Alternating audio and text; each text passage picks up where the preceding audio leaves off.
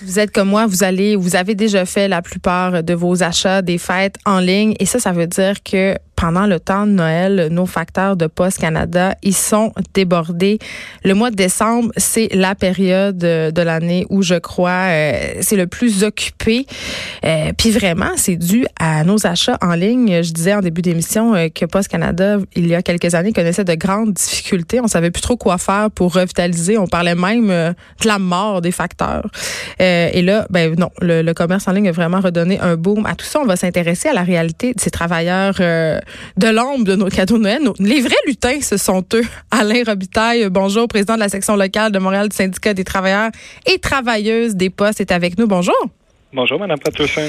Euh, quand même, euh, je dis à la blague que les vrais lutins, c'est vous, mais je pense que j'ai quand même raison. en fin de semaine, vous avez livré un nombre record euh, de colis à Montréal.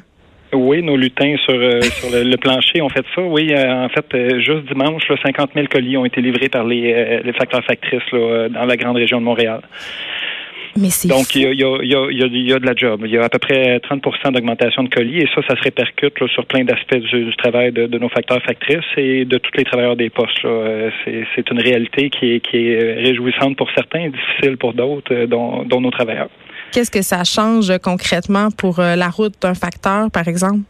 Bien, la route d'un facteur, lui, déjà, il est, tenu ou elle est tenue de, terminer sa route jusqu'à la fin complète de son, son itinéraire, jusqu'à concurrence de 9 heures le soir.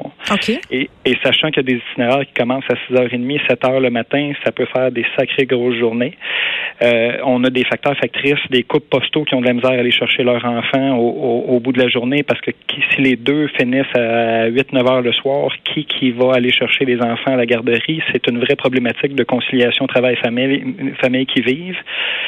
Euh, travaillent longtemps dans la noirceur. Euh, là, on sait qu'ils font du travail la fin de semaine, donc pas juste en sortant la semaine, mais aussi la fin de semaine pour livrer les colis. Donc, ils travaillent vraiment d'arrache-pied pour faire ça. Ça, c'est une des réalités que, que nos, nos, nos, travailleurs des postes vivent. On a aussi un parallèle pour ce qui est des, des bureaux qui sont plus urbains, là, en, en, périphérie de Montréal. On a des facteurs factrices ruraux, majoritairement des femmes qui sont dans, dans ces emplois-là. Et, et ces, ces personnes-là, ben là, on parle même pas de. Là. S'ils là, mettons que moi, je suis facteur rural, j'ai une route de 6h30, le temps des fêtes signifie un débordement de travail, euh, je dois travailler 8, 9, 10 heures, ben je suis payé 6h30, euh, peu importe euh, le travail que j'ai fait au bout de la ligne. Je dois, je, dois livrer des fois 200 colis, je dois revenir au bureau, me recharger une ou deux fois dans la journée. C'est des, pour eux, c'est du bénévolat forcé le temps des fêtes, mais ils sont là, fidèles au poste, donnent le rendement qu'il faut, mais c'est une réalité qu'on doit être capable d'adresser Ben oui, parce que là, euh, évidemment, avec la concurrence du commerce en ligne, souvent, il y a certaines entreprises qui vont offrir des délais de livraison garantis. Ça veut dire que si moi, je commande, je sais pas, moi, un chandail dans telle boutique, puis que la boutique me garantit que je vais l'avoir euh, en moins de 48 heures, puis on le sait, dans le temps de Noël, c'est important le temps. Il y en a qui sont dernière minute. Tu veux pas recevoir tes cadeaux après le 24 décembre. Et ça, ça, ça a des répercussions sur vous, là, parce que si les magasins se plaignent, vous avez des pénalités. Comment ça fonctionne? Euh, c'est une bonne question. Je sais qu'on a eu des ententes dans le passé avec euh, certains euh, certains gros joueurs là pour s'assurer qu'il y ait un délai de livraison là, qui se fasse dans les 24-48 heures, comme vous dites. pour ce qui est des détails, c'est plus Post Canada qui négocie les, les, termes avec les avec les. Mais ça ajoute la pression. Absolument. Là, au, bout de la ligne, c'est il y, a politique de plancher clair à Poste Canada, donc à chaque jour, on doit tout livrer ce que sur le plancher dans les dans, dans les bureaux de poste. Et là, ça, ça ajoute encore plus de pression. Ce qui est ce qui est triste un peu, c'est que ça fait euh, ça fait belle lurette qu'on essaie de négocier euh, des termes de convention collective. L'augmentation des colis, on la voit venir depuis longtemps. Mm. Ça fait des années qu'on n'arrive pas à négocier. Et ça, ça a de l'impact non seulement sur nos travailleurs travailleuses, qui sont des, des, des, des gens comme comme les gens qui vous écoutent, mais ça a aussi de l'impact sur sur le service à clientèle, sur la capacité des gens. Quand on est proche de l'épuisement professionnel, c'est pas toujours évident de d'accoter les, délais de livraison. On, est là, on travaille sur le terrain, sauf qu'il y a des réalités qui... Euh, euh, on fait un petit parallèle avec l'année passée. On a eu une loi spéciale. on, nous disait que c'était une catastrophe. On en avait pour des semaines à s'en sortir. Finalement, ça a pris deux, trois jours à récupérer tout ça parce que nos travailleurs ils ont travaillé fort. Mais, mais ça, à coup de loi spéciale, à coup de... Quand on nous empêche de négocier dûment notre, notre de, de, bonne foi avec l'employeur, ben ça, c'est des choses qu'on n'arrive pas à adresser. Et qui, qui paie les frais de tout ça? Les clients et nos travailleurs des postes qui sont qui sont pris dans les drôles de situation. Mais c'est OK, pendant que mettons moi je suis une factrice puis que probablement on dit-tu factrice ou on dit facteur euh, moi je dirais factrice mais je, Bon. D'accord. si je suis factrice puis que je fais ma route puis que là il faut que je livre mes affaires dans un délai X pour manger puis aller faire pipi, je fais quoi?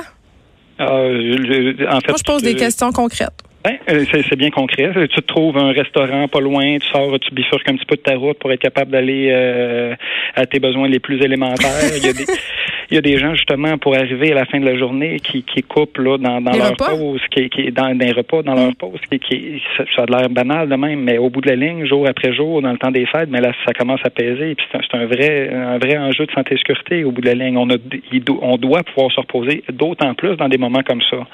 Donc il y a des gens qui grattent pas leur marche là, hein? Non, non, il y a des gens qui ne grattent pas leur marche. On les invite à le faire, c'est sûr. Nous, ce qu'on dit à nos travailleurs, c'est qu'on s'expose pas à la santé pour des marches pas déneigées. On, on doit se respecter d'abord et avant tout, en, puis être raisonnable là-dedans. Mais c'est sûr que des, des marches euh, euh enneigées, c'est, on ne se présente pas là. Puis avec raison, parce qu'on on est l'employeur. Parce que Canada, c'est l'employeur avec le plus d'accidents de travail au pays. Là, d'année après année, on se bat avec les, les mines, savoir c'est qui qui va avoir le plus d'accidents de travail.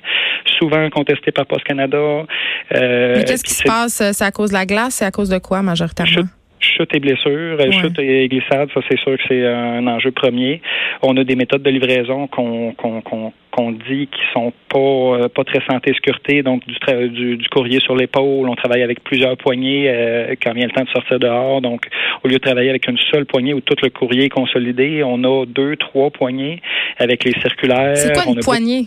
Une poignée, c'est un donc euh, plusieurs lettres assemblées avec un élastique. Ah, OK. Et là, on travaille avec une poignée de courrier qu'on a classé le matin dans la succursale, une, poignée de courrier qui est classée par les machines, donc euh, faite euh, automatisée, mais on travaille avec plus qu'une poignée. On travaille avec les circulaires qui sont non adressés. Euh, qu'on livre de porte en porte. On travaille avec les colis qui, des fois, c'est 200 colis par jour, plus la route, là, plus 1000, 1000, 1500 portes des fois. Là. Donc, ils sont en forme, nos facteurs et nos factrices? Ils sont, ils sont bioniques, vos facteurs factrices. Je, je, vous dirais, je leur lève mon, mon chapeau. Je suis facteur moi-même. Ça fait longtemps que j'ai pas sorti une route, mais je, je, la vois, la réalité de, de, ce qu'ils font sur le terrain. Puis ils font ça par amour pour le service postal. C'est ça le lien de, de nos travailleurs. C'est le service à clientèle, c'est le, le contact clients. C'est ça qui les pousse à donner ce service-là, malgré toutes les impondérables et les problématiques qui se dressent euh, devant eux. Là. Bon, Monsieur Robitaille, j'ai ma petite. Euh, tu sais, je suis une millénariale, donc je suis égoïste. J'ai une petite question égoïste, OK? Là, je suis vraiment contente parce qu'enfin, je vais pouvoir la poser à un facteur. Pourquoi mon facteur, pourquoi il laisse jamais mon colis devant ma porte, même si je suis pas là, même si j'ai marque que je veux qu'il laisse, que c'est pas grave si je me le fais voler, je veux juste qu'il me le laisse de plus en plus, il va le faire parce que maintenant, on a l'autorisation de le faire, euh, de laisser le colis en lieu sûr, euh, en lieu sûr mais c'est des procédures internes de Post Canada qui faisaient en sorte qu'on ne pouvait pas faire ça. Contrairement à d'autres compagnies qui laissent peut-être devant la porte, nous, on, euh, Post Canada avait, avait comme, comme mot d'ordre de sécuriser à tout prix le, le, courrier, ce qui est une, une, belle logique, mais quand il y a l'option d'avoir un lieu sûr autre que, que le sous-bureau, donc le comptoir postal où vous allez chercher le, le colis, ben, cette option-là maintenant est envisagée et envisageable pour nos facteurs factrices. Donc, il devrait être à même, euh, encore là, s'il y a un lieu sûr, de vous euh, de, laisser le colis à cet endroit-là en vous indiquant à vous personnellement où, se trouve votre colis. Fait qu'on ça devrait se résorber, ça. Ça me fait un peu rire euh, de s'assurer de la sécurité de notre courrier parce que la majorité des gens ont une boîte aux lettres qui est pas barrée. N'importe qui peut passer, prendre mes lettres. On l'a vu, là, il y a eu plusieurs euh, scandales de, données personnelles, des cartes de crédit euh, qui sont ouvertes. Euh, donc, tu sais, garder notre courrier en sécurité, un coup qui est rendu dans la boîte aux lettres, il n'y a plus grand-chose à faire. Non, il y a ça. La seule chose, c'est que les. Puis on a vu, parce qu'il y a eu des boîtes postales communautaires implantées un peu partout. il y en existe depuis une vingtaine d'années. vous en avez? Non, pas moi, ils sont barrés, ces, ces boîtes-là.